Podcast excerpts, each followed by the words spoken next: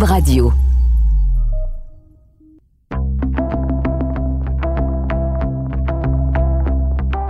Bonjour, je m'appelle Josilito Michaud. De mon studio maison, vous écoutez Et après, un balado où je m'entretiens avec des personnalités publiques, des gens accomplis dans leur domaine respectif, à qui j'ai demandé de me partager leur vision du monde d'après, après qu'un virus auréolé d'une couronne est venu gouverner en roi et maître nos vies et en changer des contours. Tout ça a commencé par un confinement qui nous a obligés en quelque sorte à s'arrêter et voir le monde autrement.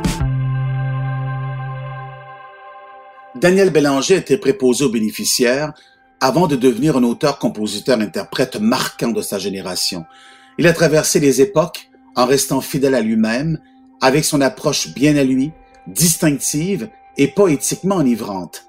En 2007, il fait apparaître un album au titre évocateur, L'échec du matériel, où sans le savoir, son thème trouve écho dans ce que nous vivons actuellement. La parole de Bélanger est rare il se fait discret et peu bavard sur sa vision du monde, sauf dans les paroles de ses chansons qui en disent déjà beaucoup. Aujourd'hui, il accepte d'échanger avec moi. Corrige-moi pour la date, mais je pense de mémoire, c'est 2007. Tu as sorti l'album L'échec du matériel? Oui. Et je, je me suis mis à relire les critiques de cet album-là. Euh, tu as toujours eu une critique assez dithyrambique, mais il y avait des gens qui ne comprenaient pas le pourquoi euh, d'un tel opus. C'est-à-dire dans, dans, dans ce que tu racontais, qui est étrangement très prémonitoire avec ce qu'on vit actuellement. Euh, oui, en quelque sorte, oui, mais c'était très instinctif, moi, quand je l'ai fait. Euh, quand on fait les choses, on ne sait pas toujours tout ce qu'on dit. et on se fait confiance et on comprend quelques années plus tard. C'est pas que on est plus intelligent que d'autres, mais euh, il y a des affaires qu'on, je sais pas, il y a des combinaisons de paroles parfois, des combinaisons de chansons qui, font que ça s'applique drôlement à, l'avenir.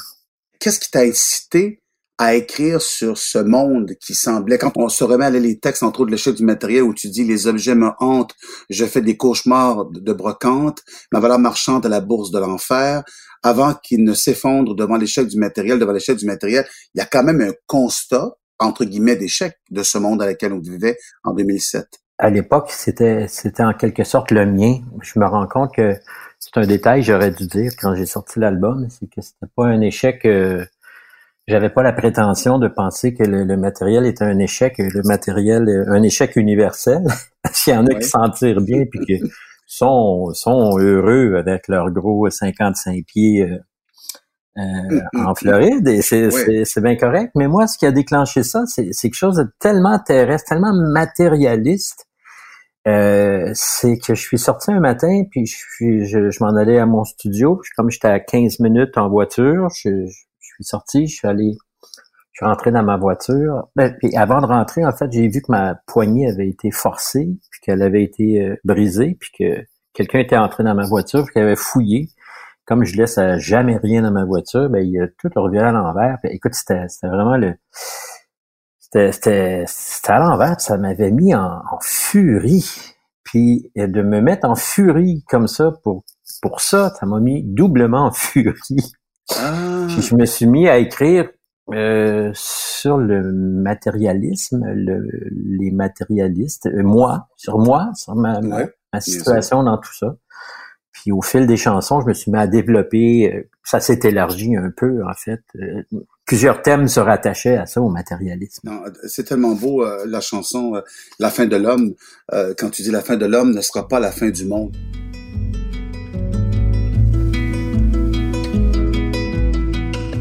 Est-ce que tu crois que présentement ce qui se passe, parce que c'est inévitable d'établir un lien avec ce qu'on vient de vivre ou ce qu'on vit actuellement, parce que c'est pas encore fini, la, pandémie. Est-ce que tu te dis, parce que tout le système capitaliste dans le monde est, complètement chamboulé, euh, c'est comme si tout le monde disait, attention, on a peut-être focusé au mauvais endroit.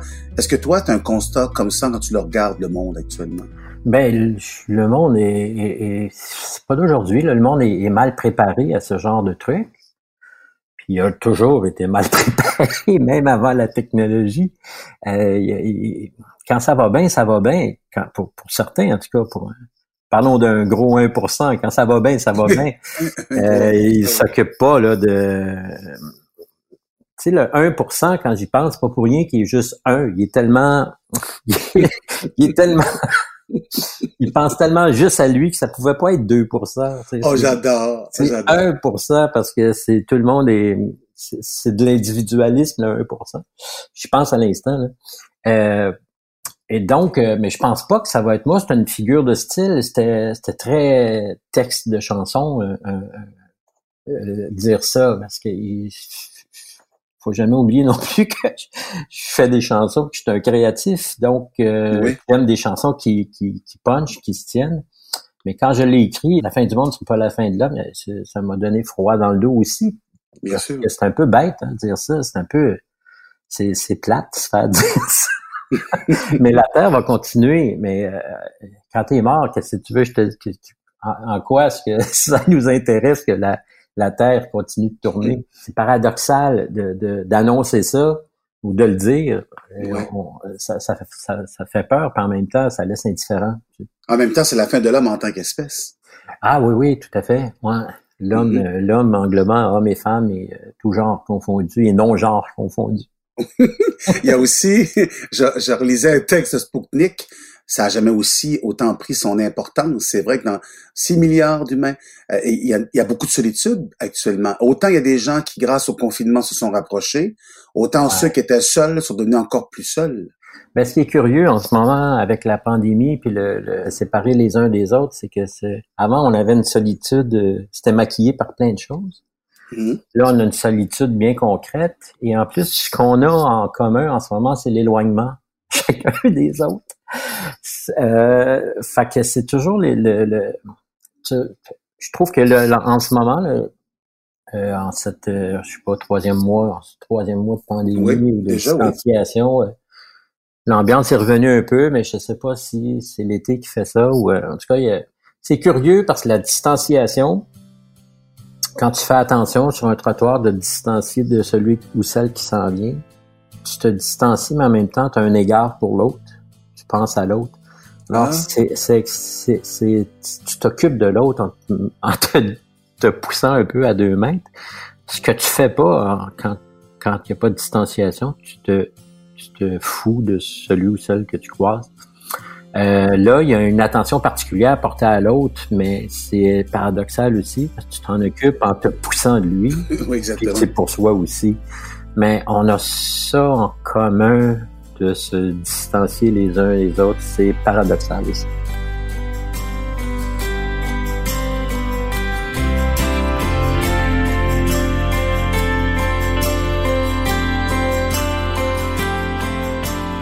Quand tu regardes euh, ce qui se passe, est-ce que ça t'inspire de nouvelles chansons?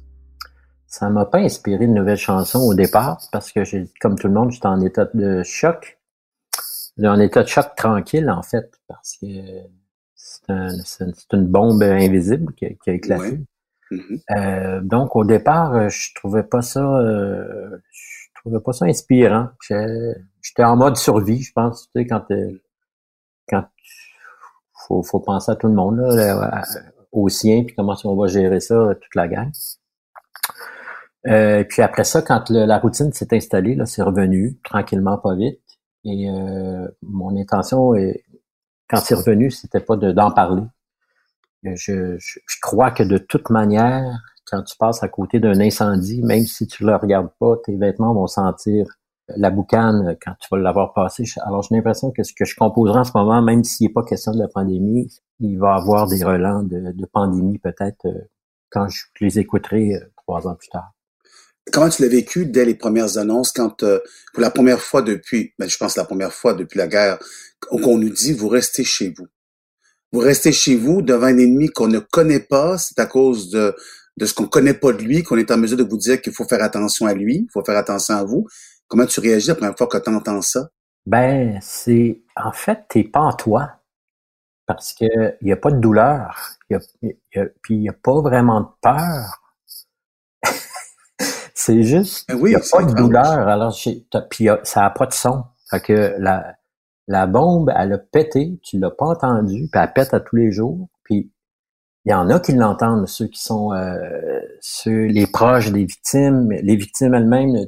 C'est un. En plus, tous les décès à chaque jour, c'est un monde qui existe que tu vois seulement aux, euh, aux nouvelles. hmm. euh, tu, te rends compte de, l'énormité du truc par les nouvelles, mais tu fermes la TV, c'est comme avant, et puis tu en vas dehors, c'est comme avant. Il c'est une, c'est une drôle d'affaire. Euh, je te dis pas qu'il y a une hiérarchie euh, de catastrophe, là. Je te dis pas que c'est pire ou moins pire qu'être à Beyrouth quand ça, ça pète. Mais euh, il y, a, un danger, puis tu fais confiance en ceux qui te disent qu'il y a un danger. Tu t'en remets à eux. Mais il n'est pas visible, à part les nouvelles qui disent qu'il y a des morts, il y a des contaminés. Oui. Et là, exactement. Donc, tu es concerné, mais tu pas concerné. T'es... Ah, c'est extrêmement... Euh, ça, on n'est vraiment pas habitué à ce genre de réflexion-là, ce genre d'approche-là de la fin du monde, en tout cas. Dans la culture populaire, tu sais, la fin de l'apocalypse, tu sais, je sais pas combien de temps ça dure, ça doit pas durer plus qu'une heure, tu sais. Mais là, tu as vraiment l'impression que la fin du monde, elle s'étire sur 325 ans. c'est Sur le bord de la plage, puis tu vas quand même te faire bronzer, puis tu, tu prends des vacances, mais tu es en fin du monde euh, extensionné, si je peux dire.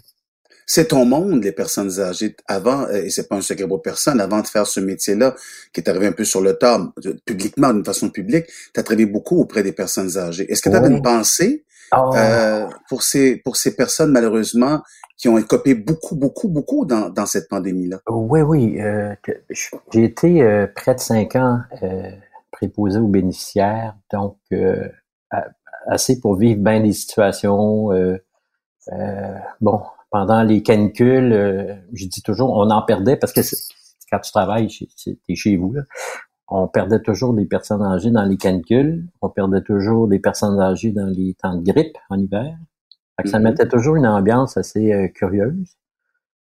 Et là, je peux pas imaginer euh, l'ambiance d'un, centre d'accueil, là, puis tu rentres, puis faut que tu te protèges contre ceux que tu connais depuis quelque temps, avec à, qui tu t'es attaché, puis à chaque jour, tu te demandes, j'imagine, qui va être contaminé si c'est pas toi. Si toi, t'es comme...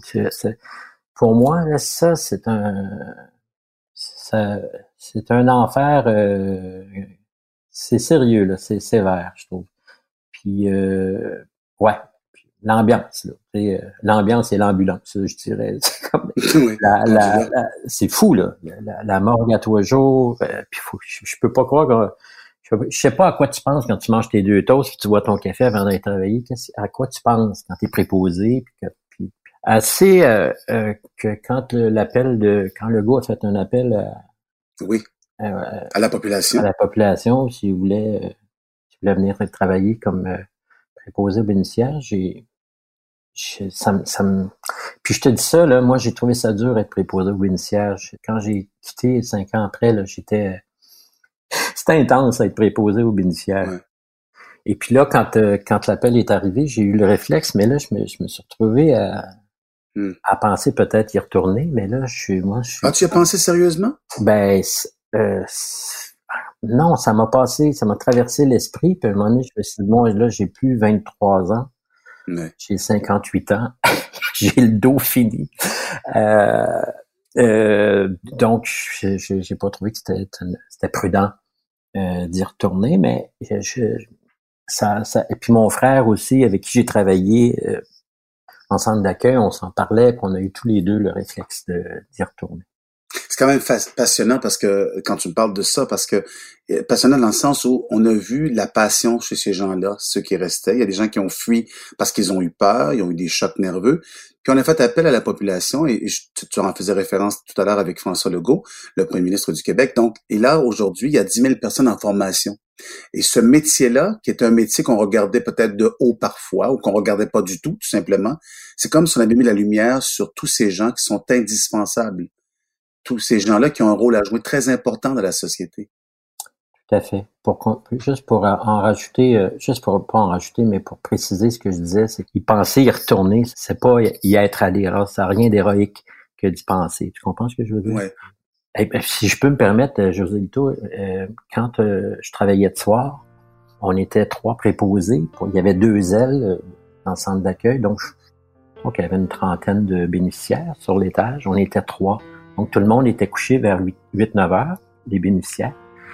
et nous, les trois, ben, on était dans le salon, on regardait la télé, on se faisait des toasts. ça, ça, pouvait paraître euh, extravagant et puis payer à rien faire, mais non. non. Préposé bénéficiaire, tu dois être disponible. Tu dois être juste disponible. Et s'il faut que tu fasses, que tu regardes la TV pendant une heure pour attendre les clochettes, ça, c'est pas un luxe, c'est ce que c'est ce que ça requiert. Mm.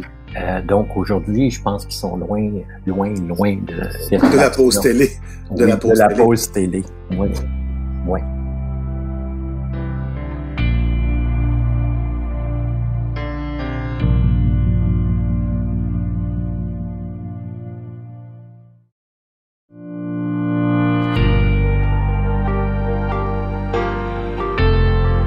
Toi qui réfléchis beaucoup au monde, euh, à, ce qui se passe, tu es un contemplatif dans la vie, tu le dis, euh, pour te connaître assez bien, tu es un contemplatif. Est-ce que je me trompe en disant ça? Non. Et est-ce que ça te manquait ton petit café euh, au restaurant italien du coin où tu regardais le monde évoluer? Oui, où je me regardais évoluer aussi à rien faire. Oui. Oui, oui, mais ça m'a manqué beaucoup. Puis c'est drôle, là, Évidemment, le café a réouvert. Tu peux pas prendre ton café en salle, fait que tu, tu le prends pour apporter. Et là, je me mets à, rencontrer les, clients euh, réguliers peu à peu. puis là, j'en ai rencontré un ce matin. Lui, il allait, c'est un, retraité, euh, je sais pas, près de 80, puis il comptait. Il ben là, j'y vois le matin. Lui, il y allait trois fois par jour. Fait que là, j'y vais le matin, là, j'y vais l'après-midi, mais ce qui me manque le plus, là, c'est le soir. Lui, sa, sa vie, c'est un peu y aller, euh, aller trois fois par jour. Alors, les potes qu'il y a là, quand que j'ai dit, ben écoute, on va souhaiter que ce café-là ferme jamais, jamais, parce que c'est vrai que c'est un club social aussi, hein, un café. C'est comme à l'école, hein, tu mm. tu rencontres un étudiant d'il y a 40 ans à qui tu parlais jamais, mais que tu voyais toujours. Aujourd'hui, tu vas lui dire bonjour lui aussi, mais à l'école, tu ne disais pas bonjour. Euh, donc, c'est un peu pareil. Euh, maintenant que le café est un peu chamboulé, mais tous ceux qui se parlaient pas, mais qui étaient habitués de se voir les uns les autres, euh, on se salue. Alors, ça, ça peut être ça aussi de, bon.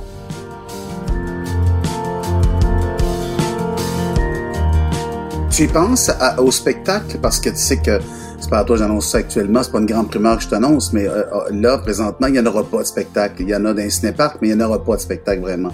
Est-ce que toi, tu appréhendes ce retour sur scène-là ou tu pourrais vivre avec le fait de ne plus jamais revenir sur scène? J'avais prévu de ne pas revenir avant un, long bout parce que j'en ai fait, puis j'en ai fait beaucoup dans ma vie. Puis j'avais donc moi, ça n'a pas dérangé euh, mon horaire et mes honoraires. Mais C'est quoi te le dire? ceux, euh, oh j'ai un ami, par exemple, qui, qui, est dans, qui est dans un groupe hommage d'un band, un grand band. Tu dis dommage ou hommage? Hommage.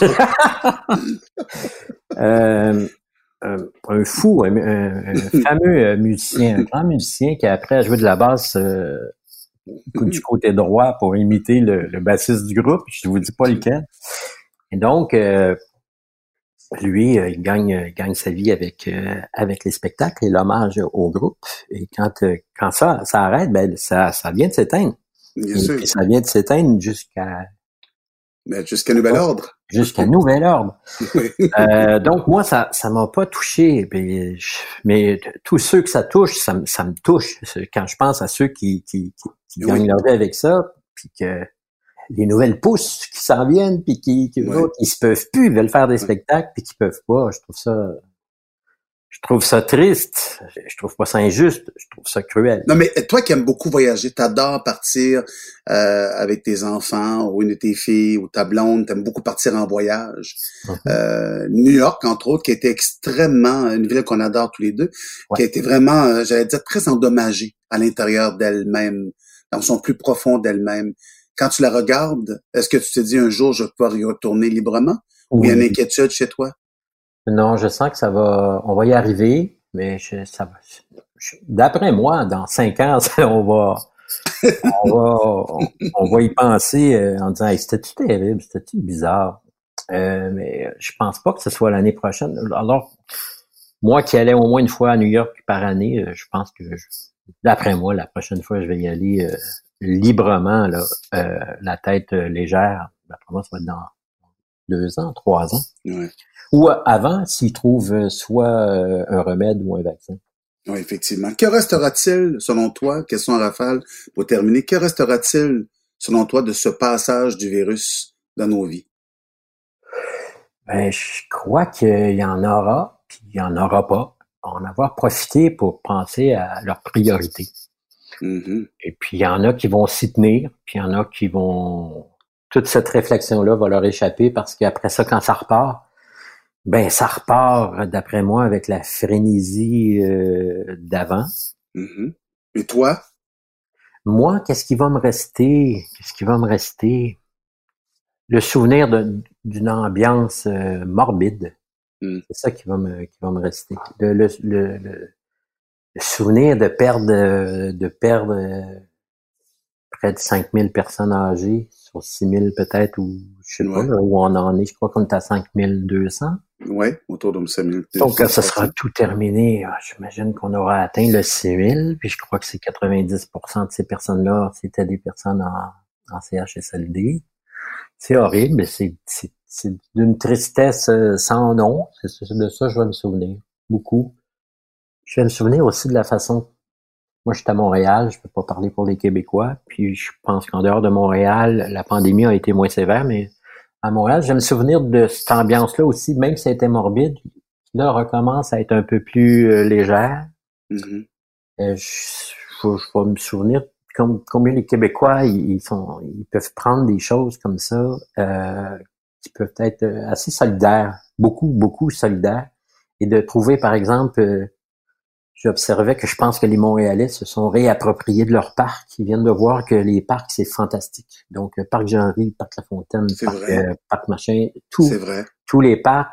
Et les allophones, les, les, nouveaux arrivants, eux autres, ils savent bien c'est quoi les parcs. Euh, c'est eux autres qui s'en servaient beaucoup puis qui, qui, qui, les habitaient beaucoup. Les Montréalais, je pense qu'ils se sont rendus compte qu'ils avaient de beaux espaces puis communs. Puis ça, je vais me souvenir de, de ça.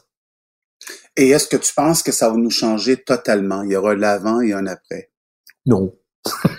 non? Je crois que la nature humaine étant ce qu'elle est, euh, je, je, je sais pas. Et, euh,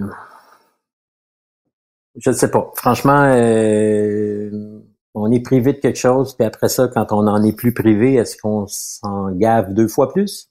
Est-ce ah qu'on se jette deux fois plus sur, quelque chose dont on a manqué? Euh, certains oui, certains non. Euh, je sais pas. Mais je crois qu'il va peut-être avoir un petit changement, un, petit euh, tiens, appelons ça un petit 2% de changement. parce que c'est deux. oui. C'est euh, un c'est un accompagné. un petit changement sur bon les transports en commun, le côté écologique et aussi ce qu'on je crois que ce qu'on s'est aperçu ce qu'on s'apercevra, c'est que la Terre entière s'est mobilisée contre le virus. Pourquoi n'est-elle pas capable de se mobiliser contre, ben contre sa propre fin causée mm-hmm. par, euh, par l'homme? Alors, on a fait la preuve qu'on pouvait se mobiliser tout le monde ensemble. Comment se fait-il qu'on puisse pas se mobiliser contre quelque chose qui est, qui est, qui est presque aussi grave à long terme? Et sinon, aussi grave ce qui est intéressant dans toute cette pandémie-là, s'il y, a quelque chose d'intéressant à en tirer, c'est que soudainement, on a vu une volonté, euh, parce qu'aussi la, la moitié de la planète était confinée, mais une volonté des dirigeants de dire on parlera d'économie un peu plus tard. Il y a eu une vraie préoccupation de, de la santé des êtres humains. Ah oui, euh, tout de suite, tu sais, euh, les fonds d'aide sont arrivés rapidement, là, vraiment, vraiment rapidement. Euh, et à un point tel qu'on dit, wow! on a de l'argent. Non! On va faire comment après, mais après, c'est après. Mais il y en a beaucoup. Fait que là, on aide le monde. C'est sûr que quand on aide le monde, il y en a de l'argent. Quand on arrête de, financer des, des trucs qui, qui rentrent dans le mur à coups de milliards, puis que là, on finance, je me suis dit, mon Dieu, le gouvernement devrait faire... Euh, euh, aux cinq ans, on devrait décréter que il y a un deux mois financé pour tout le monde. Oui, oui, c'est ça, on se lâche lousse. On se lâche lousse, on garde les, les, on garde, donc pas de distanciation, mais on garde les services essentiels. pas plus que 130 dans l'épicerie à chaque fois. On fait la ligne, mais au moins, pendant deux mois, c'est, la société se paye ça. Euh, c'est pas une mauvaise idée, là. Non, mais c'est chien pour les services essentiels. Ah, pardon, excuse-moi. Non, mais il y avait, non, mais il y avait une belle idée, c'est-à-dire que si, si de temps en temps, on se disait, pourquoi pas se payer quelque chose qui va faire du bien au monde et aider ceux qui sont les plus démunis? Parce que c'est ça qui se passe actuellement. Pourquoi le, pourquoi le, gouvernement ne nous accorde pas un bonus? de 2000. de 2000. Toi aussi, tu as droit, mais oui. Puis je, sais pas, ça doit être facile à financer, ça, un bonus de 2000 pour... Euh, pour on vous remercie de vivre au pays. Oui. Chers citoyens, chers citoyens. Merci d'avoir survécu. Dans tes chansons, euh, dernière question, dans tes chansons, il est beaucoup question de solitude. Oui. beaucoup, beaucoup, hein. Je me trompe pas en disant ça. Hein. C'est le thème. Oui.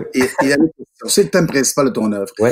Mais, mais il y a certainement beaucoup de solitude. Et dans ce, dans ce confinement-là, on a vu des gens ensemble qui se sentaient seuls. On a eu des gens qui étaient seuls et qui avaient raison de se sentir seuls. Il y avait, il était beaucoup de questions de solitude pendant ce, ce confinement-là. On peut dire qu'on a développé sur la solitude, sur, sur les, les faces nombreuses de la solitude. Oui. Tu sais, euh, sais, quand, euh, quand on passe, mettons, un examen pour euh, n'importe quoi, là, je prends l'exemple, tu, tu vas avoir ton permis de conduire un bateau. Là, tu, tu passes ton permis par, euh, par ordinateur, par, en ligne. Puis là, tu te dis, mais comment ça se fait? Je peux avoir. Ils, ils disent le livre est interdit, mais ils peuvent pas vérifier. Fait que là, tu as ton livre, puis tu, tu hmm. quand tu te poses question, tu sais pas, tu vas voir dans le livre. Dans le fond, c'est quoi? Le gouvernement, il veut juste que tu le lises. Ils veulent, pensent pas que tu vas tricher. Ils veulent juste que tu te, tu te colles dessus, que tu le saches, que tu, sais, que tu cherches la réponse dans ton livre. Ouais. Ben, c'est ça, et puis là, tu obtiens ton permis à la fin. Euh, donc, c'est pas sur la mémoire, mais c'est avec l'aide du livre. Mais là, après ça, je me dis, bon, ben la solitude, la pandémie, la distanciation te, fait penser à la solitude. Je dis pas que la pandémie est essentielle pour y penser, que tout le monde y pense, mais au moins, euh, juste y penser un peu quand tu passes à côté de quelqu'un de seul. Oui. Puis qu'il y a toutes les allures de quelqu'un qui est seul 24 heures sur 24. Je trouve que les gens ont comme euh, réfléchi sur la je pense, là, je, dans mon entourage, les gens réfléchissent sur la solitude. Oui, plus qu'avant du moins. Ben oui, puis si ça dure le temps que ça dure, ça a duré trois mois d'y penser quelques fois par semaine, plus ou en tout cas plus souvent qu'avant, non pas juste à sa propre solitude, mais la solitude universelle. Euh, je trouve que peut-être que ça, ça, ça, aura été euh, touché des cordes de, d'empathie chez les gens, juste pour euh, ils sont collés, ils sont frottés là-dessus euh, plus que, qu'ils l'auraient fait avant la COVID. En tout cas, merci beaucoup, Daniel Bélanger. J'espère que j'espère qu'un jour on va on va entendre des chansons pas sur la COVID, mais sur euh, sur l'humain puis sur ce qu'on a envie de de comprendre de ce passage si terrible de la pandémie dans nos vies. Merci beaucoup, José Lito Michaud. Merci infiniment.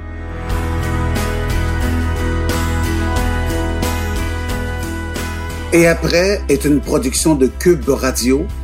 Réalisation Anne-Sophie Carpentier, chef réalisateur Bastien Gagnon La France. Je m'appelle José Lito Michaud. Merci d'être à l'écoute et à très bientôt.